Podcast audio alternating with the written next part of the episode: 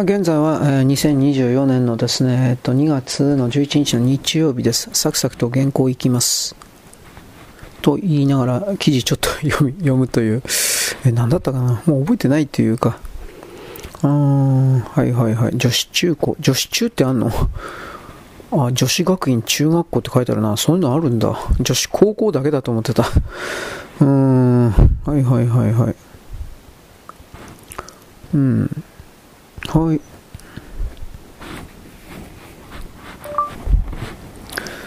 トランスジェンダーと称するレイプマン、変態、そうしたものが実際にアメリカの中でたくさん女性をレイプする、襲うという被害が出ているのに、それを認めなさいといった今の流れというのは明らかにおかしい。女たちを守らなくてはいけない。私はこのトランスジェンダーがどうということにおいて活動家がやってきて女子校や女子中学校にお前たちの門戸を開けという動きがあるのであればお前たちの方こそどこが行けと強い口調で我々が反撃しなければならないということを言う。重ねて言う。女は守らなくてはいけない。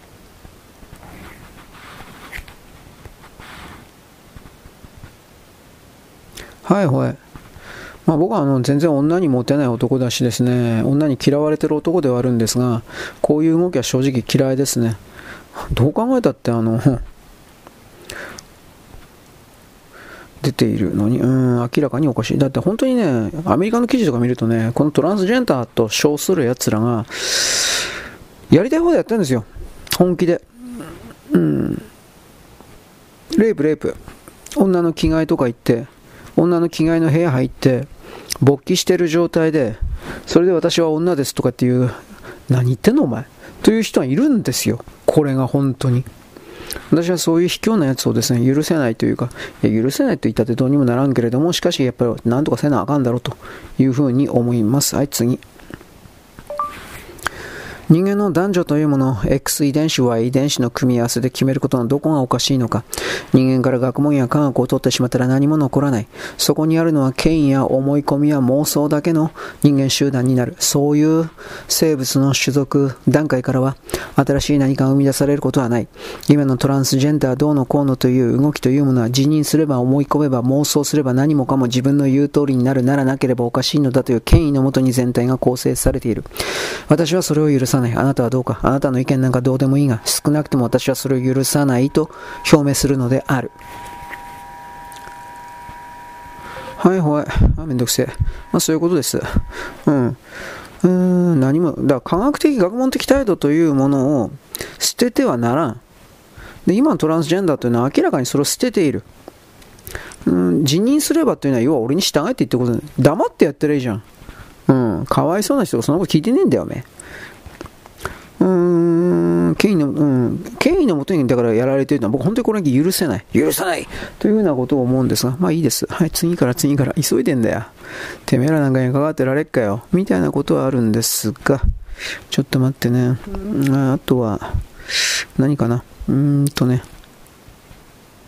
あ、これか。ちょっと待ってください。アメリカにおいて神の存在というものに従いすぎる人々が多すぎる。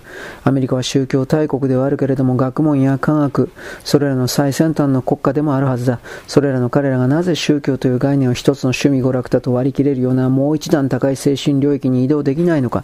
彼らは自分で自分自身を縛り付けている高速具を喜んできている。学問というものに制限を持ってはいけない。学問というものの上層部に上部に神であるとか、中心だとか、頂点だとかを設定してはならない。それは人間自身の自殺を意味するそんなものを設定してしまえば、レイプによって望まない妊娠をした女性がなぜ中絶をしてはいけないのか。それは神によってもたらされた運命だからと彼らは言うのだろう。なぜそのようなレイプを受けることが運命だなどとあなたは勝手に証拠もなしに決めつけることができるのだ。女を守れ。私は女に嫌われてばかりいるクズだ。どうしようもない男だが、このような状況に関してはやはり女を守ると言わざるを得ない。女にばかり苦しみを押し付けるな。私は男だからそういう部分を本当に特に敏感に感じる。はいはい。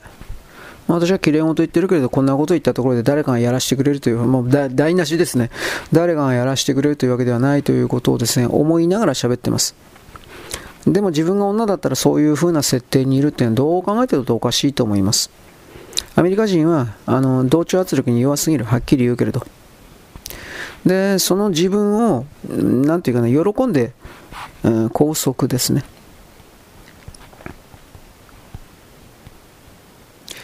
えー、ものに制限を持ってはいけないと。はいはいはい。学問というものは、設定してはなら、ん、学問をですね、あの学問の上に神とか持ってっちゃダメなんですよ、はっきり言って。レイプされることまで運命だとか、本当にどういう、まあそういう言葉を僕は見たことあるんですが、あんた本当に、あんた本当に聖職者ですかと思ったりするけどね。うん、まあいろいろありますが。僕は特に宗教ものでないから、キリスト的宗教、仏教ものでもないけど、宗教ものではないから、やっぱりこういうのを非常に、えー、ムカつくというか、うん、いや、いかんなとかいろいろ思うんだろうね。うん、うん、うん、うん、うん、トランスカス、あ、これか。はいはいはいはい。この本に関しては角川出版から出る予定だったのであるが、日本国内におけるトランスジェンダーがどうのこうのということを飯の種にしている活動家のワーワーという運動によって一旦は潰された。角川はこれから降りた。ところが他の出版社はこんだけ宣伝になったのだから儲からないはずはないということで、争奪戦、原作者に向けて我々のところで翻訳を出させてくださいという競争が起きている。素晴らしいことだ。私はトランスジェンダーどうのこうの結局は金が欲しいだけのこういうタカリムシ寄生虫たちに対して非常に強い嫌悪感を持つ。美しくない存在として、そういうことを踏まえてあなたは新しい見方を獲得していただきたい。はいはい。まあ、とりあえずこの、うーん、わーわーと一旦潰さかけた、潰された、えー、角岡じゃなくて、これ角川ですね。角川。角川じゃないっつうの。角川ですよ。えー、角川。あ、なんで出ないの？やっぱずれてんだね、これ、あの、タッチパネルが角川。うん、争奪戦、えー、起きていると。まあ、これ出しゃいいんですよ。その、言論の自由を破壊しようとする奴らは、人間における全てにおける存在の敵なので、この概念をどうやっても持ってほしいです、私は。このトランスジェンダーがどうとか LGBT、リベラルでもいいけど、ジャパンリベラルは特にひどいけど、相手が何か言えば差別、名誉毀損という形、自分だけが正しいとやるけれど、そういうことをやり続けると、では言葉はもうどうでもいいからお前を殺せばいいのだなと、こうなってしまうということに対する理解がなぜないのかということ。傲慢だからですね。と私はそれを思うんですが。えー、っとね。これあと何やええかな。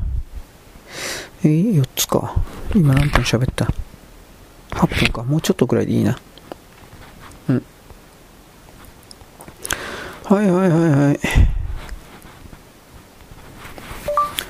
中国における経済の沈没というものは贅沢品から手を引く中国人というものを生み出した彼らは贅沢なものからどんどんと手を引く。中国の中で化粧品とかの売り上げもゼロに近づいている。ある意味いい気味だ。日本人を馬鹿にしていたようなこの化粧品各社というものは、中国様、中国様とやっていたことによってこれから地獄に落ちるいい気味だ。何度も言おう。人間を搾取して支配してコントロールして奪って当然だというものの側の味方をするような奴らというものはこれからの新しい世界において一番いてはならない存在だ。そうした観点において中国がこれらの贅沢品業界から抜けていくということ、そして逆の意味で言えばこれらの業界で儲けてきた中国人たちが日本国内で再び新しい騙しを仕掛けるのだというこの構えを我々は持っていなくてはいけないと私は言うのである。はいはい。なんか一時期ポケモンカードがどうのこうのとか偽物がどうのこうのってあったでしょ？あのー、あれもまあ結局全部中国でしたよね、結局のところはさ。近づいていると。うーん、地獄に落ちいい君だと何度も言うと。あーっとね、私が一番ならないだと。えー、搾取して、うんうんうんうん。まあ、あの、損をした人間というのは新しいところに移動して、結局泥棒するだけですからね。うん、そういうことに対しての、なんだろう、理解と気づきと、そして、えー、まあ、構えというか、なんかいろいろやらないといけないんじゃないですかね。うん。日本を訪れている中国人の客が激減している。これを中国政府であるとか日本の国内の親中派というものは爆買いをしているような中国人たちが転売ヤーであったとかそうしたことの本当の真実を伝えないそして私たちはニセコなどにおける商店街がとてつもない高い値段でぼったくりをしているというがこれらのぼったくりをしている商店街の商店のオーナーがもはや中国人になっているということを知らない中国人が中国人に対して搾取を仕掛けている現実があるということを知らない。だから日本の中で民泊であるとかこれらぼったくり商店であるとか様々な中国人向けを商売をやっているのは全部中国人だ。その観点で今のおかしな動きとおかしな言論を見てほしい。マスコミと言われているものは中国の真似に転んだ奴隷たちだ。そうしたものの言葉をまともに受け取ってはならないし彼らは言っていないことの方が大事なのだと私たちは気づいて、彼らが何を隠しているのかこれを暴き立てて、今気づいていない日本国国民に向けてこれを一斉に伝えるということ。これが我々の責任とあり、義務であり、いろいろであると私はあなたに言う。はいはい、以上です。まあだから結局、その、中国のインバウンドで中国人が儲けてるだけなんですよ。バカバカしい。うん。で、あと転売ができなくなったんで、正確にあの日本の免税店とかで買って、ほんでもってですね、えー、なってるということを知らない。あのそれを中国に持ち込んで2倍3倍の値段で売って儲けてたんですが、中国政府がこれらの転売ヤーの日本で買った商品に対して今まで全然その、えー関税かけてなかったんですけど、これ3倍、4倍の関税かけるようになったんで、一つも儲からなくなったんですよ。だから、あの中国人たちは来なくなったんです。ただそれだけ。ね。なんでこんな簡単な技、本当のこと言わないのかなと思って。あと金がないんですよ。金なくなってきてるということ。うん。中国のマネー、金ですね。金に転んだ。よいしょ。壁を切立てて、今気づいていない日本人に知らせるという義務であると。その通りなんですけどね。えーっと、この辺かな。まあ、いや、キリがないんでね。はい。というわけで、2本目はこの辺にしておきます。よろしく、ごきげんよう。